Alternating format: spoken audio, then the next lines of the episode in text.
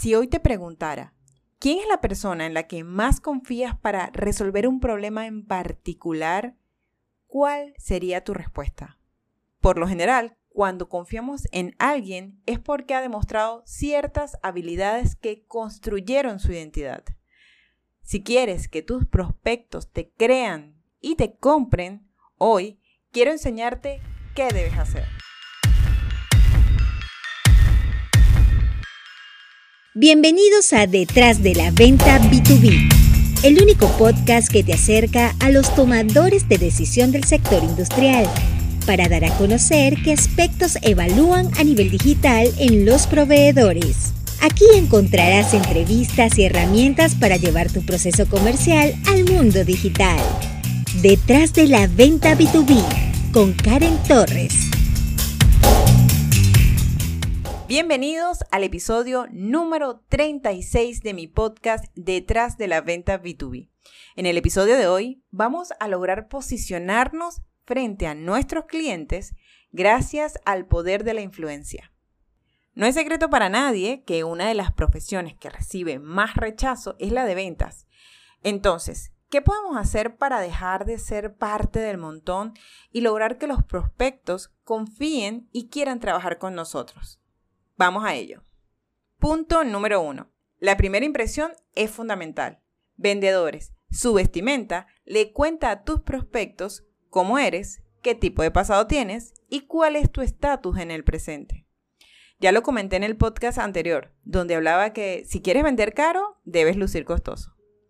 Cuida cada una de tus palabras, tus presentaciones, tu comunicación debe ser congruente con el mensaje que deseas enviar. La manera como luces es una pista inicial sobre tu profesionalidad, tu influencia, posición en la empresa y también sobre tu autoestima.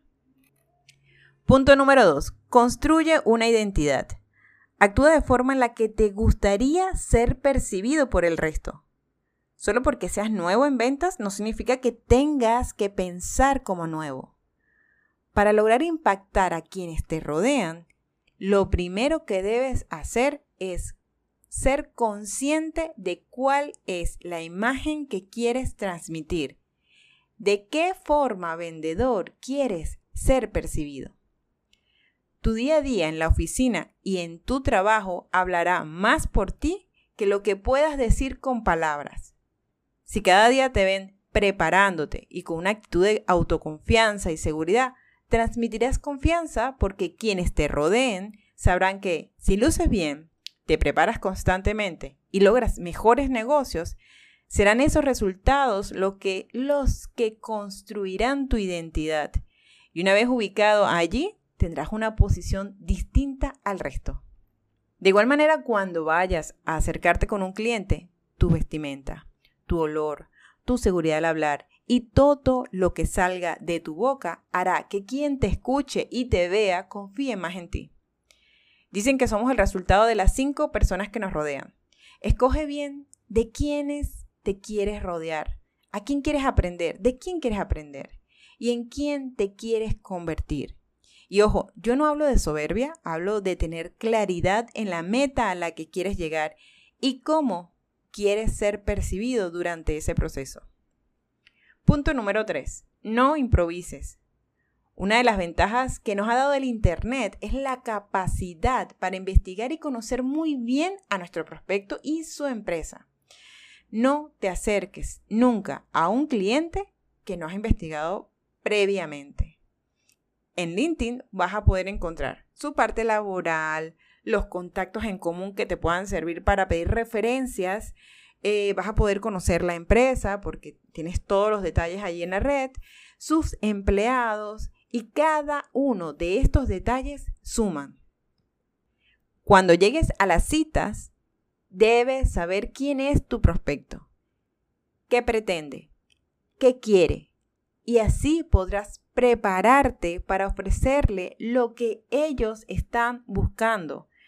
No solo por empatía y experiencia, sino porque de esta manera estás demostrando que lo conoces. Punto número 4 rodéate de los mejores. Hace días hablaba con el CEO de una empresa muy importante y me comentaba, Karen, yo contrato personas que son especialistas en temas que yo no domino, porque yo no necesito ser el experto en todo, pero sí quiero rodearme de un equipo que lo sea. Teniendo un grupo de alto rendimiento, dígame, ¿cuáles son las posibilidades de fracasar? Honestamente creo que son muy bajas. ¿Cómo lo aplicas en ventas? Pues de la siguiente manera, encuentra a los mejores de tu empresa, estudialos y mira qué le funciona, conócelos. Como dije anteriormente, aunque seas el nuevo de la empresa, no quiere decir que debas pensar como tal. Aprende de los que ya saben para que te ayuden a llegar donde ellos ya están. Y busca a los que tengan la habilidad de hacerte quedar bien. Sí, dentro del departamento de operaciones siempre hay uno que destaca más. Si ese es el mejor, con él vas a hacer las visitas. No tienes que sabértelas toda, vendedor, pero sí rodearte de los que lo sepan. La inteligencia compartida, créame, suele dar grandes resultados. Punto 5. Asume la responsabilidad de cada uno de tus actos. Una de las ventajas que tiene ser vendedor es la capacidad de construir tu propia riqueza. Sin embargo, dependiendo del nivel en el que te encuentres, vendrán los problemas. Uno de mis entrevistados en el canal me dijo, en ventas lo único seguro es que le vas a fallar al cliente. Pero eso no será por ti, pasa por la cantidad de personas que intervienen en el proceso y que obviamente escapan de tu control. Pero el punto importante será tu capacidad para resolver cada uno de los problemas y fallas que se presentan en el camino.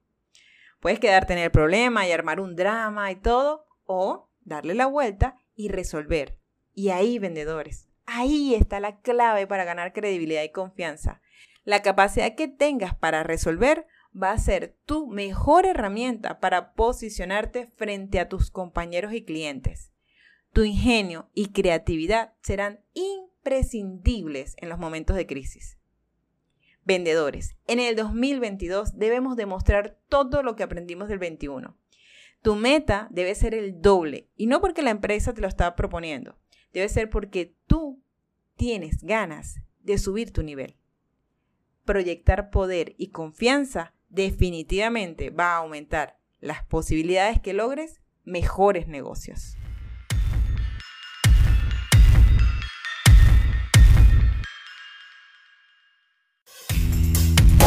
Gracias por acompañarnos una semana más en Detrás de la Venta B2B con Karen Torres. Karen Torres se escribe con M al final. Recuerda seguirle en LinkedIn y YouTube como Karen Torres y puedes suscribirte en su página web karentorres.com. Hasta una próxima oportunidad.